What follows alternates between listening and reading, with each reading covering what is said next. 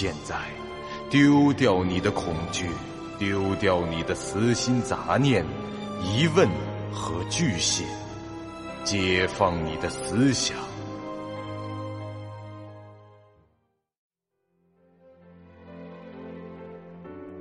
您现在收听到的是由喜马拉雅 FM 出品。巨五八瓦塔播讲的长篇恐怖网络游戏有声小说《惊悚乐园》，作者三天两觉。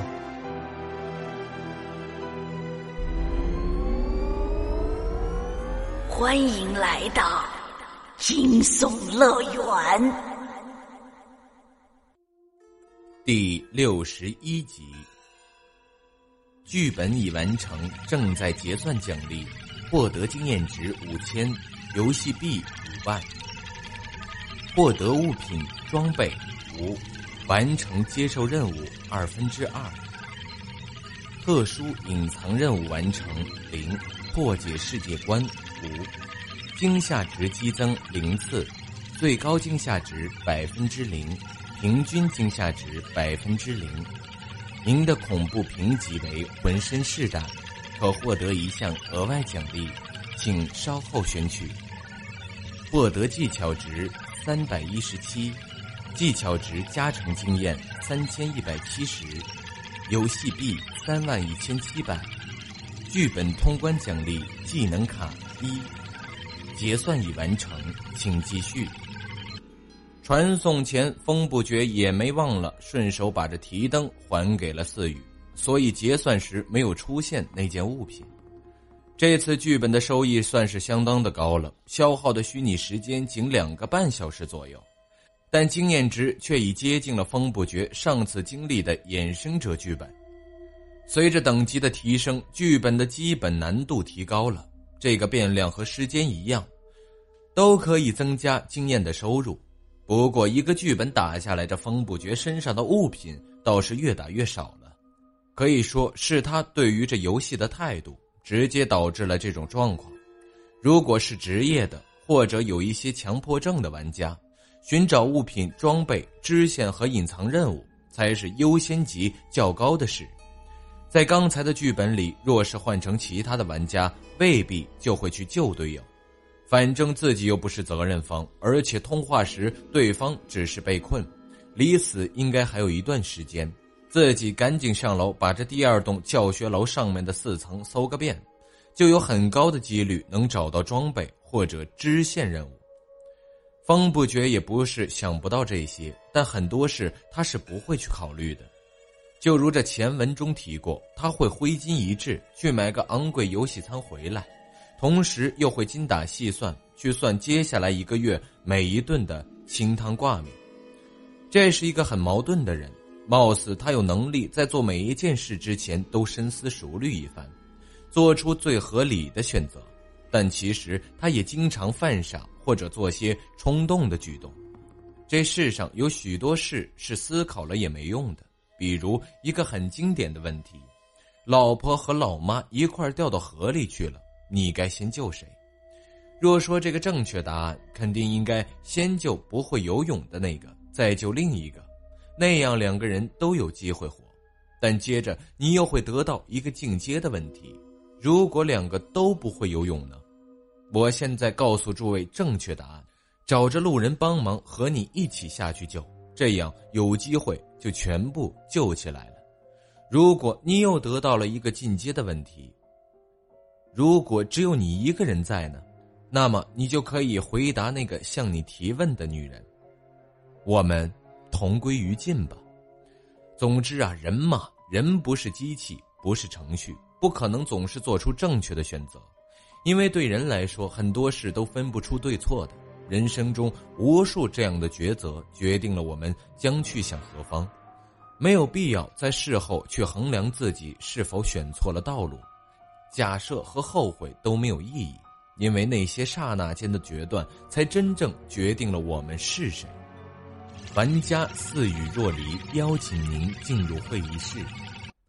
系统提示很快就响了起来。风不觉在屏幕上点了一下同意，随后到了电梯的门边，按了会议室的按钮。这次门打开时，他进入的就是四宇的会议室空间了。话虽如此，其实这会议室看上去都是一样的，谁去谁那儿也没什么区别。游戏中也暂时没有类似空间装饰品和家具的道具，不过以后会不会就不清楚了。这四宇已坐到了会议桌旁，见风不觉进来后，便说道：“在公共空间，你可以直接向我发起组队邀请。”啊啊，好，我试试啊。组队。风不觉也坐到了会议桌旁，冲着对方念出了两个字。色宇扑哧一声笑了出来。用菜单？呃，嘿嘿嘿嘿。风不觉尴尬的笑了笑，完成了组队。刚才的剧本，谢谢你了。呃，其实我觉得，主要还是靠你，你解决的那部分战斗啊。让我来肯定搞不定的。我邀你来，是想问些事。我不是职业玩家。我也没问你这个。哈 啊哦，为什么你认为我会问你是否是职业玩家呢？呃，怎么说呢？因为我认为啊，你可能是职业玩家，找我来是准备把我挖到你的工作室去。如果我是职业的，现在肯定已经是二十级以上了。而且我觉得，假如你是职业玩家，经历一个内测，肯定不止现在的等级。我只是想问问，关于你上次说的，你在现实中，真的是小说家吗？哎，对啊，有何指教？请问，笔名是？笔名叫不绝，怎么了？男女间最恐怖的事情是什么？怒领结婚证。神探白卡斯最喜欢给犯人什么忠告？不要在监狱里弯腰捡肥皂。两年前你烂结尾的那本小说叫什么？呃，谋杀互联网，可不是烂尾。回不来的时间旅行中，女主角最后在主人公耳畔。她说：“我在未来等你，要记得我。”哎，这句话我和编辑之间商量了一下，最终啊决定删掉。不过你还是第一个问起这事儿的读者，你还要问什么？到这时，风不觉已经明白了，对方是想试试自己是否是冒名顶替的不觉。他问的问题都和这小说情节有关，而且涵盖了多部的作品，包括风不觉当年完全不出名的时候写的故事。这些显然是铁杆粉才会问出来的，啊，不必，我相信你了。嘿，我说啊，四月啊，什么？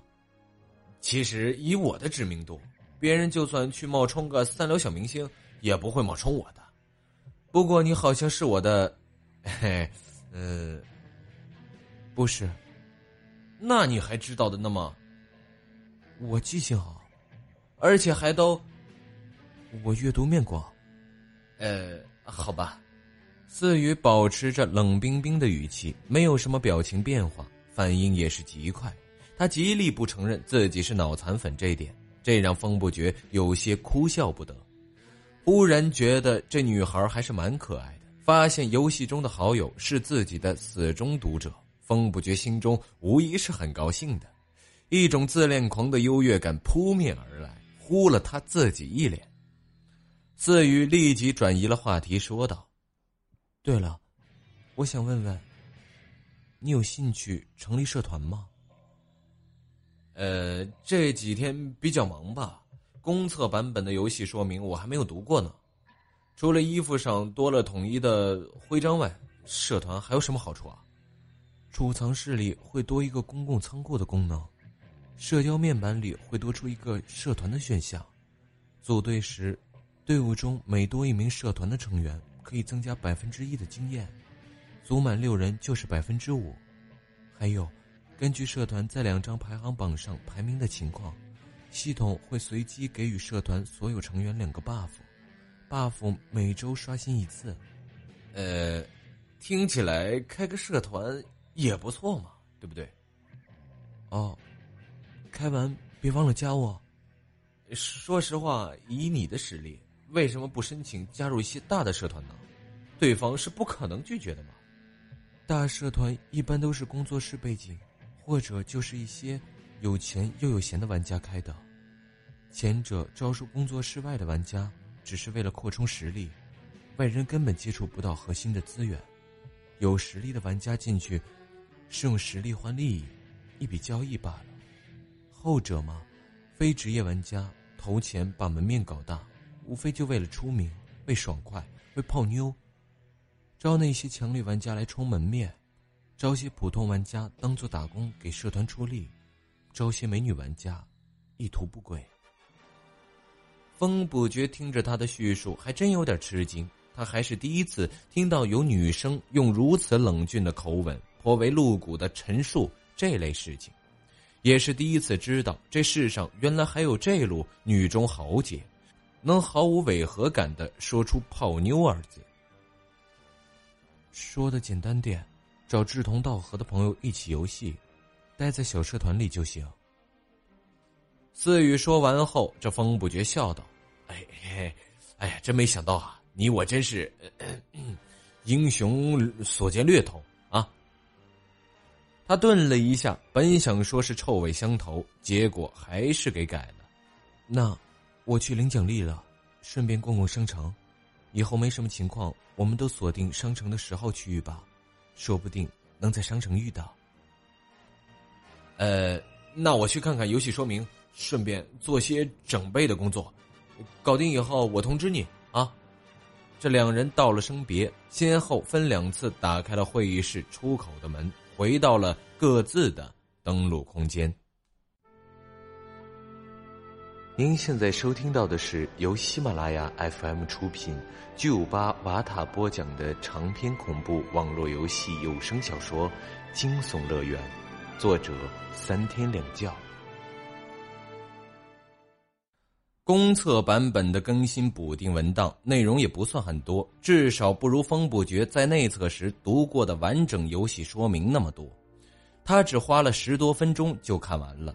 关于这社团那部分，和其他网游中的工会系统非常类似的，成立的条件也并不算过分，只要玩家等级达到十级，交给系统十万游戏币，除自己以外再找三个人来签名就行了。风不觉看到这条件以后，瞬间就推测出冰帝那帮家伙恐怕社团里一共也只有四个人。关于钱，风不觉倒是有点犹豫，十万他是出得起的，但出了以后买服装增强属性的事儿，估计就得暂缓。在这件事上，四宇有些想当然了，对他来说，十万游戏币完全没被放在心上。按照汇率来讲，其实也就人民币五十元不到而已。再说，参加过内测的玩家身上若是连十万都没有，那就太说不过去了。风不觉也没在这事儿上纠结太久，反正不买服装他也能玩，何况他现在的钱也不算少了。经过之前的剧本，他的游戏币又增加了八万多。顺利的话，拍卖行那件。Kenny 的连帽上衣能够提供他十四万给他。总之，只要再忍上这一两个剧本，十五级时他肯定是什么都有了。目前的风不绝仍是十三级，整体的状态还是不错。那最后的一个专精，风不绝在补丁里看过了，叫召唤。召唤系的技能非常的稀少，使用时所需的消耗不定，有时还必须消耗特定的物品。至于是什么物品，随机。举个例子，某技能的效果是召唤一匹马，那么技能注释上就会写明召唤的条件。这玩家进行召唤时，必须献祭一个汤勺，或者一个玻璃杯，或是一桶水，或是一片花瓣等等等。这五花八门，皆有可能。什么召唤物对应什么样的物品，全都是随机的。同样的召唤物。或许这两名玩家所需的祭献物品也会不同。除了祭品的限制，召唤技能还有其他诸多的限定，可能在一个剧本中只能使用一次，可能有超长的冷却时间，也可能只在特定环境下才能发动等等。风不觉随后来到了储藏室，先去领取了恐怖评级的奖励。因为想快点到十五级，戴上凯西·琼斯的面具，所以他这次选择了经验值。按照当前经验上限的百分之四十获取，风不觉增加了五千二百点经验值。系统迅速提升，他已经升到了十四级，体能值增加为一千四，经验则变为了一万四千分之九百。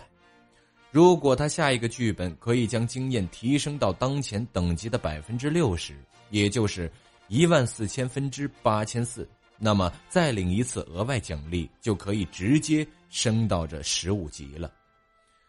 接着，风不觉来到了另一根玻璃柱前，抽取通关奖励的那张可学习技能卡。他心中最期待的是可以抽到新专精灵术中的技能，其次就是格斗系的。说实话，他的战斗能力实在是太坑爹了，凶残是凶残，但毫无这技术含量可言。唯一的一个主动发动的战斗技能就是熊孩子的下边腿。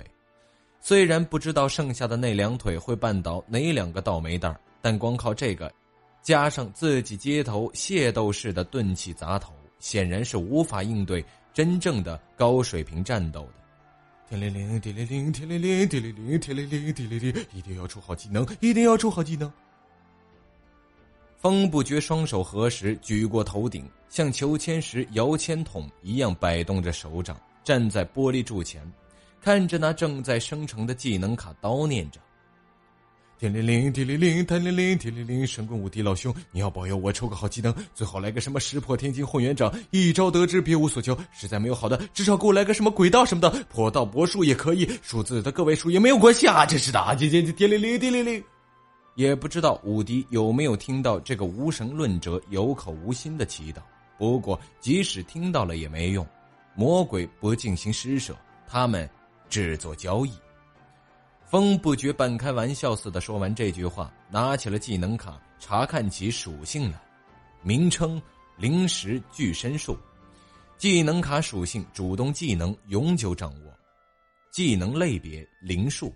效果：开启后，玩家身体能力将大幅增强，力量、速度至少为原先的两倍。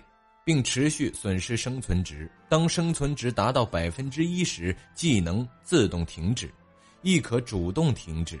技能停止后需间隔三十秒后方可再次使用。生存值低于百分之十时将无法开启。